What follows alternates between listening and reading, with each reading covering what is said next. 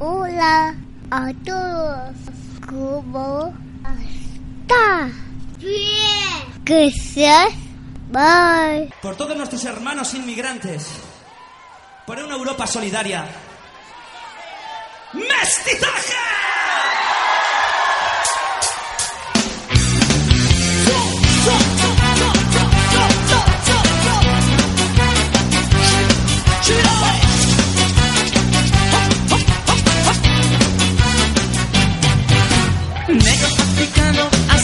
Oriental, indio, americano, africano, musulmán, blanco, europeo, aborigen, australiano, cinco continentes en un mismo corazón multirracial, multicultural,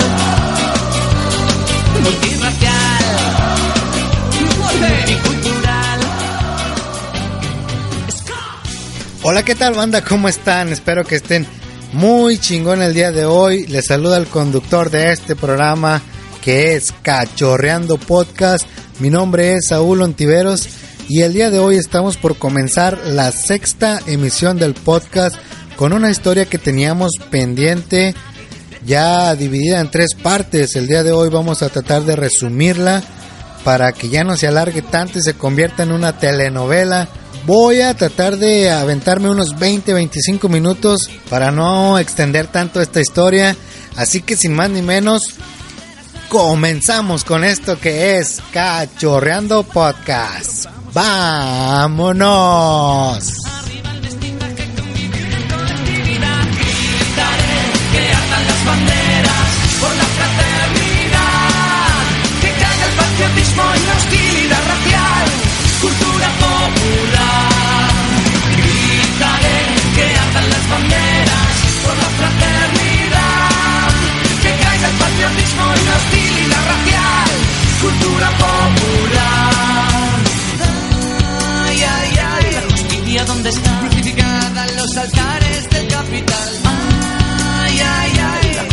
Dónde está.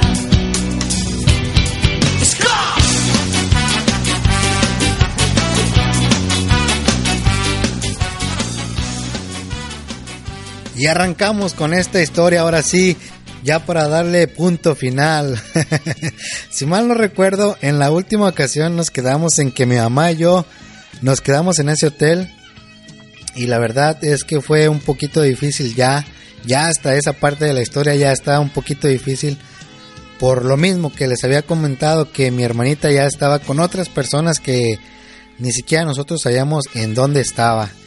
Entonces, eh, recuerdo que esa noche ya amaneció, pasó un día y a la siguiente noche fueron por nosotros y nos dijeron que teníamos que dejar todo lo que era joyas, todo lo que era monedas, simplemente teníamos que traer como billetes nada más. Eh, nos dijeron que cuando salíamos del hotel nos íbamos a subir a una troca pickup, una Ford, me recuerdo que era como de esas de teléfono porque tenía un camper eh, donde tenía una puertita atrás, no sé si me entiendan. Entonces nos dijeron que teníamos que ir sentados uno para un lado y el otro para el otro lado, así como que atravesados, con las piernas atravesadas. Y como no cupimos todos así, echaron a cuatro personas arriba de los pies de los que íbamos sentados. Pero a mí me tocó un cabrón que sí estaba medio llenito. Igual y no vamos a ir a tan lejos, no sé, ya estamos en Estados Unidos.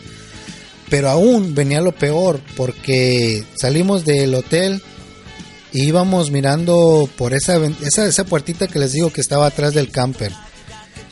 Cuando pasaron 10 minutos todo iba muy bien, mirábamos los carros, ya era muy muy noche, las 8 de la noche por ejemplo, pero ya estaba muy oscuro, es lo que quise decir. Pasaron como 20 25 minutos y mis pies ya se empezaban a adormecer por la persona gordita que yo llevaba encima. Pero pues hasta ahí no dije nada, igual y no era tan lejos el- la movida. Cuando ya pasaron quizás 35 minutos, ya ahora sí ya no sentía mis piernas. Mis pies ya ahora sí dije yo, no manches, si mis pies ya no los puedo mover. Le pedí por favor a la persona que estaba encima de mí que se quitara. Y dijo que no, que no se podían mover porque traíamos un carro atrás, con las luces nos estaba mirando. Entonces, si se movía, pues iba a ser como que una sospecha de que traían personas. Entonces me quise aguantar un poco, mis piernas estaban tan adormecidas que se me empezó a bajar la presión, empecé a sudar, me empecé a sentir un poco débil y no aguanté más y le dije, pues ya enojado, le dije, no hombre, quítese porque la verdad no aguanto mis pies. Y mi mamá, cuando ya miró que, estaba yo un poquito mal, lo aventó y le dijo, no, oiga, quítese, ya, pues como que se hizo para un lado, pude sacar mis piernas y se empezaron a desentumir un poco, ya habían pasado casi alrededor de 40 minutos cuando de repente la camioneta para a un lado de la carretera, estaba muy muy solo, nos bajaron, bajamos, fíjense, abrieron las ventanillas de los lados del camper y por ahí recuerdo que yo brinqué, se me olvidó completamente lo que mis piernas estaban adormecidas. En esa carretera nos dejaron y nos dieron quizás 10 galones de agua. Ahí fue donde empecé yo a a sospechar que si nos dan galones de agua es porque ahora vamos a empezar a atravesar desierto. Fue lo que primero imaginé. Y yo recuerdo que en mi bolsa cargaba un sneaker, un chocolate, por si las dudas. No sé por qué todo el tiempo lo traje ese chocolate ahí conmigo. Eh, empezamos a caminar, dijeron que los hombres cargaríamos un galón cada quien, un galón de agua. Y yo muy amablemente les dije que, pues si quieren yo cargo dos. Eh, empezó la caminata en el desierto. Ya nos habían abandonado en el desierto. No los coyotes, porque todavía teníamos a, a uno que nos iba a guiar. Ahí era el segundo brinco que yo no sabía. Teníamos que todavía brincar una vez más la inmigración. Empezamos a caminar y estaba estaba un poco frío, no tan frío al extremo, pero sí. Y nos alumbraba simplemente la luz de la luna. Sí se miraba poquillo, no, no les voy a decir que, uy, estaba completamente oscuro, no, sí se miraba más o menos. De esas veces que estás en el rancho, tú, no sé si ustedes se hayan dado cuenta, cuando no estás en la ciudad, estás en un rancho donde no hay lámparas ni nada de eso, la luz te alumbra bien, bien chingón. Y pues así se mira. Entonces empezamos a caminar y ya yo con mis dos galones de agua, todo chido, igual, una línea, íbamos caminando, pasaron quizás, vamos a decir, cuatro horas. Ya eran como las doce de la noche cuando empezamos a escuchar helicópteros y el coyote le empezó a decir el mosco, ahí se oye el mosco, el mosco, el mosco se oye agáchense y no volteen para arriba. Entonces nos agachábamos como animalitos, así en cuclillas, y no podíamos mirar para arriba. El güey nos decía que no teníamos que mirar, porque ellos nos mirarían los ojos. Eh, si era posible, teníamos que escondernos en arbustos, como debajo de árboles, cualquier lugar que fuera bueno, arrimados a una piedra, lo que fuera, para que, según el mosco, no nos mirara. Eh, también recuerdo que eh, ya empezaba a hacer un poquitito más de frío, ya, ya se sentía el frío, pero con la misma caminata estaba rico, estaba rico porque ibas cansado, pero a la misma vez el frillito te refrescaban, tampoco no necesitabas tanta agua. Eh, recuerdo que simplemente ya miraba al güey de enfrente que se agachaba, pues yo me agachaba, porque si las ramas de repente no las mirabas, o si de, vez en cuando el güey que iba adelante soltaba el ramazo y pues te chingaba. Hasta ahí todo iba muy, muy bien. Ya habíamos caminado cuatro, quizás cinco horas, cuando por segunda ocasión nos vuelve a topar el mosco. El helicóptero se dirigía hacia nosotros eh, fue otro, otro miedo que tuve yo, porque pues no manchen, ya después de tanto que habíamos pasado, ¿no? Recuerdo que en esa segunda ocasión que, que el mosco se acercó hacia nosotros cuando nos escondimos en los arbustos por separado. Mi mamá se quedó en un arbusto que yo no la miraba. Y cuando el coyote dijo, vámonos, vámonos, vámonos, yo empecé a seguir al coyote, pero no miraba a mi mamá. Y mi mamá eh, empezó a gritar y yo me regresé un poquito para, para decirle dónde estábamos. Entonces ya empezamos a caminar ahora sí juntos otra vez, pero como mi mamá estaba tan asustada, en esa ocasión su zapato se le quedó en ese arbusto y yo no sabía nada, hasta ahí no sabía nada, no lo había mirado yo. Seguimos caminando, quizás alrededor de las 5 de la mañana ya, ya mi mamá ahora sí ya estaba cansada. La señora, había una señora que estaba mala de asma, empezó a agitarse bastante. En una, de, en una de esas veces que nos paramos a descansar, a tomar agua, eh, ahí ya ofrecíamos los galones de agua, ya era un trago para cada quien, no podíamos tomárnosla toda por por ese el simplemente hecho de tener una reserva para para lo que pudiera pasar, ¿no? Nosotros ya entendíamos que estábamos en el desierto y cualquier realmente yo no sabía ni dónde estaba, pero sabíamos que estábamos en un desierto. Cuando nos paramos a descansar ya a eso de las 5 de la mañana, miré a mi mamá que, que no traía su zapato, su tenis o su chancla, lo que sea. Y le dije a mamá, no manches, ¿qué pasó? ¿Y tu zapato? Dijo, no, pues es que cuando se nos arrimó el mosco, eh, me asusté y se me atoró en un árbol. Y como no los encontraba, ya no me quise regresar por mi zapato. Y no manches, o sea, vienes así, ya está, ya estaba empezando a amanecer. Y le miré el pie a mi mamá y mi mamá estaba sangrando de su pie porque ella ya había caminado bastantes horas sin un zapato. Y su pie pues me asusté y le dije que se pudiera se pusiera mi zapato. O sea me agüité porque mi mamá aparte de cansada todavía venía con el pie sangrando.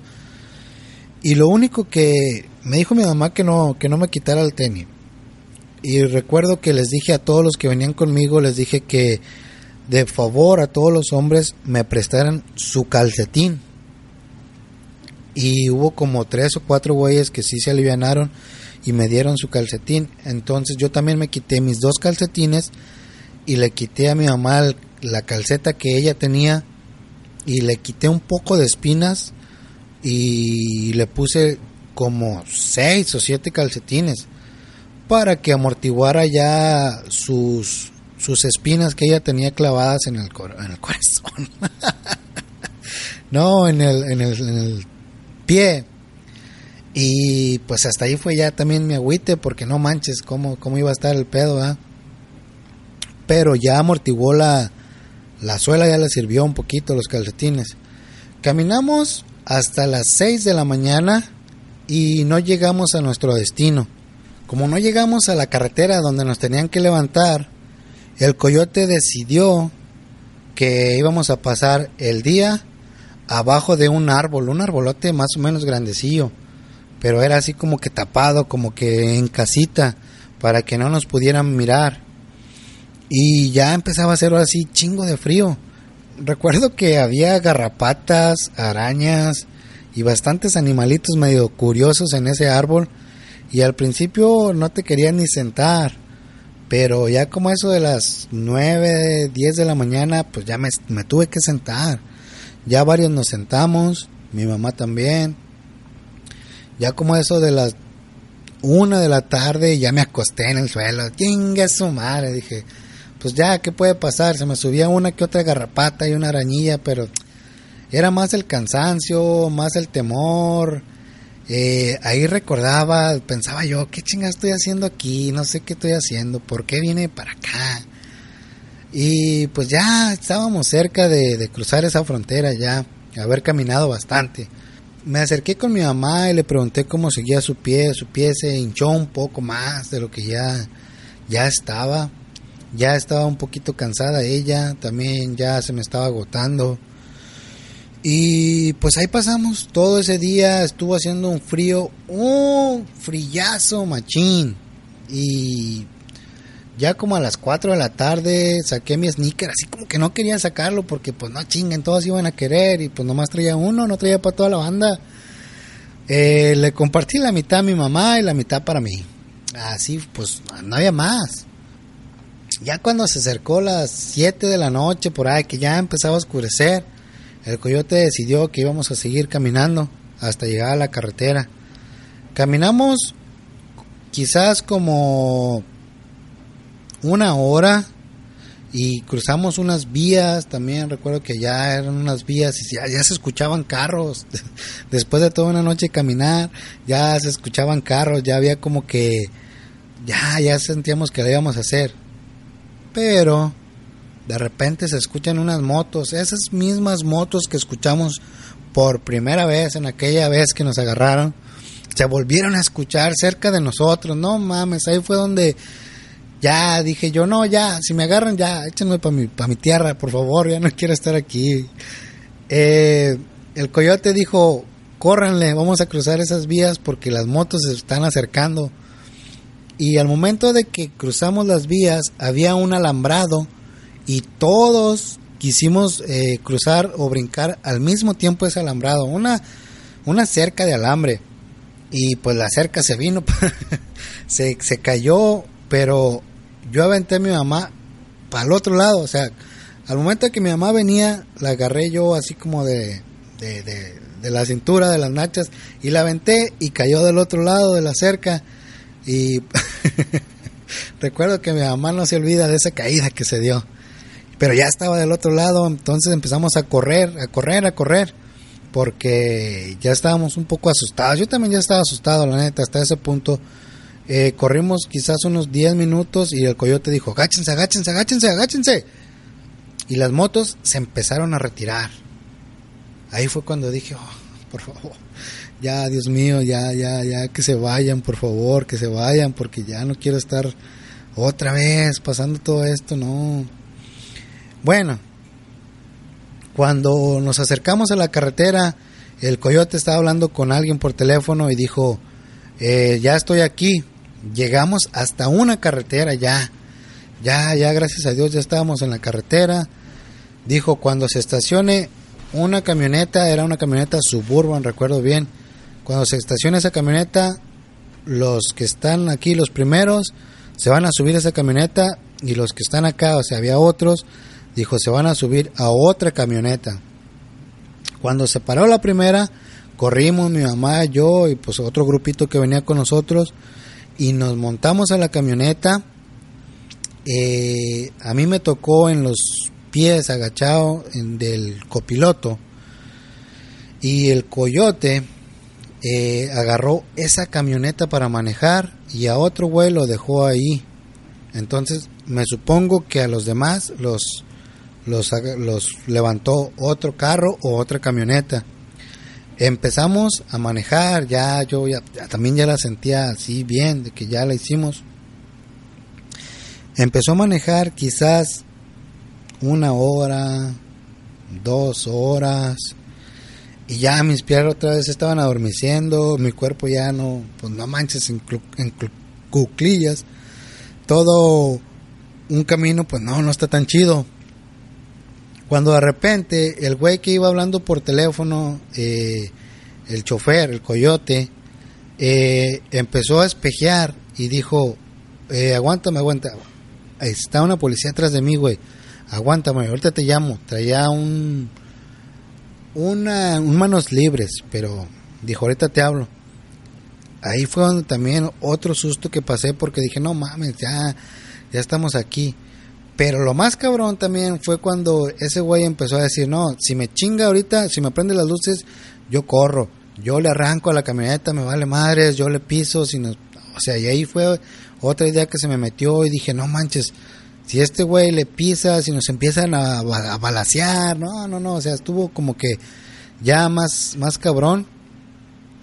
Pero gracias a Dios la patrulla lo arrebasó, y seguimos nuestro camino con bien hasta llegar a Houston. Eh, duramos cuatro horas aproximadamente en ese viaje. Llegamos a Houston y recuerdo que nos dieron también un sándwich y nada más dijo eh, los que vienen de parte de José, vénganse para acá y los otros que se no sé para dónde se fueron, la neta. Total que nos agarran, nos suben a otra troca ya más más lujosilla y nos llevan hasta un estacionamiento, un estacionamiento de una creo que era una Walmart o algo así. Y ahí estaba una camioneta guinda donde esa persona que estaba ahí era mi papá. Por fin habíamos logrado llegar hasta con mi papá. Nos bajamos y mi papá se bajó de la camioneta, lo abrazamos y ahí estaba mi hermanita ya también. Mi hermanita había ya tenía dos días ahí con mi papá, no manches. ya ya estaba bañada y todo y no, hombre, fue una emoción, un gusto abrazar a mi papá, ya mi papá eh, pagó la cuota por habernos pasado, que creo en ese entonces eran 1500 por persona, más creo que fueron 2200 dólares por mi hermanita por haberla cruzada por la por la línea. Entonces ya mi papá pagó esa feria, eh, nos fuimos con mi papá, ya estábamos con mi papá en un hotel, nos pegamos un baño porque yo todavía traía dos, tres garrapatas ahí en, pegadas en el brazo, o sea, se escucha muy mamón, pero la neta sí fue. Eh, empezamos, dormimos esa noche ahí y en la mañana siguiente nos fuimos a, a un McDonald's a comer hamburguesas que yo no sabía qué pedo ni siquiera sabía cuál pedir, ni sabía cuál era lo bueno. Y ya fue un gusto haber, haber cruzado y haber estado ya con mi papá. Y de ahí empezó a manejar mi papá y mi tío, mi tío Patricio también, que le mando un saludo, un abrazo para mi papá también, que fue por nosotros, siempre ha sido mi héroe. y de ahí manejamos hasta Georgia, casi fueron como 18 horas quizás, pero ya, ya fue como que eso chido. Y pues hasta aquí fue la historia de esta travesía que tuve yo en mi, mi experiencia en la frontera. Ahora sí, por fin se acabó esa novela, ya les doy las gracias ahora sí a todos por haberme escuchado, por haberles compartido esa experiencia que tuve yo y no me queda más que agradecerles y despedirme con los comentarios que dejaron en e-box. Vamos a ver. Eh, tenemos uno que es de Ferotre. Y dice, ese compa cachorro sigue con la historia que está muy entretenida. Muchísimas gracias Ferotre y te mando un fuerte abrazo. Hasta aquí ya se acabó esa historia. Por fin se acabó la telenovela. También tenemos un mensaje de nosotros, el barrio. Eh, es de mi compa Alfede, que dice, compa cachorro, para nada que nos aburre el relato. Échele todo de trancazo, pues ya se acabó mi fe de ahora sí ya se acabó esa historia, espero que a ver qué chingado le ponemos en la siguiente emisión. Otro comentario que es de Yadomón, te mando un saludote Yadomón, también él tiene un podcast que se llama Ópticas, eh, escúchenlo, también es muy bueno, se, trata de videojuegos. Eh, él dice, apenas acabando la primera parte del Journey to America y me fui de volada con la segunda parte. pues qué bueno ya, Domon, que te haya gustado. Y aquí tienes ya la tercera parte y espero que no te aburras con esta tercera parte. También quisiera mandarle un saludo al compachón de Santa Catacha, allá para Monterrey. También quisiera mandarle un saludo a José Israel Ontiveros Herrera. Él es mi primo y él es taxista. La emisión pasada lo había dicho, pero con un apellido diferente y yo no sabía que él tiene otro apellido. Discúlpame, güey, discúlpame de verdad. No sabía que tenías otro apellido. o sea, es que es raro y confuso. Se lo voy a aclarar a la gente. ¿Por qué? Porque tú tienes hermanos, güey. Y, tu hermano más chico y tu hermana mayor se apellidan de, del nombre que había dicho, el apellido que había dicho. Pero tú tienes un apellido diferente y eso yo no lo recordaba. Así que discúlpame y tú sigue ahí en el volantazo, en el taxi, siguiendo acarreando gente ahí en Durango, Durango. También le voy a mandar un saludo a mi mamá, a mi papá, que ellos fueron quienes vivieron conmigo esta experiencia. Y pues le voy a pedir a mi hermanita que les ponga este podcast para que recuerden cuando pasamos la frontera. Eh, también, a ver a quién, a quién más le vamos a mandar un saludo. A Saúl Sergio Herrera Huerta también que nos escucha en Soul Lake, Tajo, California. Acuérdense que es California. y pues también le quiero mandar un saludo al buen Hugo Q que siempre está también al pendiente de las emisiones. Escúchenlo en Badulaque, él graba en Badulaque cada 15 días. Eh, suben un nuevo capítulo. También, pues yo creo que ya serían todos. Aparte, también quiero mandarle un mensaje a mi esposa, un abrazo, un beso. Quiero decirte que te quiero mucho, princesa. Y pues ella es la dueña, la dueña de mis quincenas. Eh, hasta aquí voy a dejar la sexta emisión. Espero que no se aburran ya ahora sí con esto. Ya, ya terminamos, ahora sí. Eh, los espero en la siguiente emisión del podcast. Y coméntenos si tienen por ahí un tema que quisieran que tratemos ahí para poder seguir remitiendo más emisiones. Denme ayuda, ayúdenme por favor. Y pues me despido. Así que vámonos. Su amigo el ilegal. Ya se va su amigo el ilegal.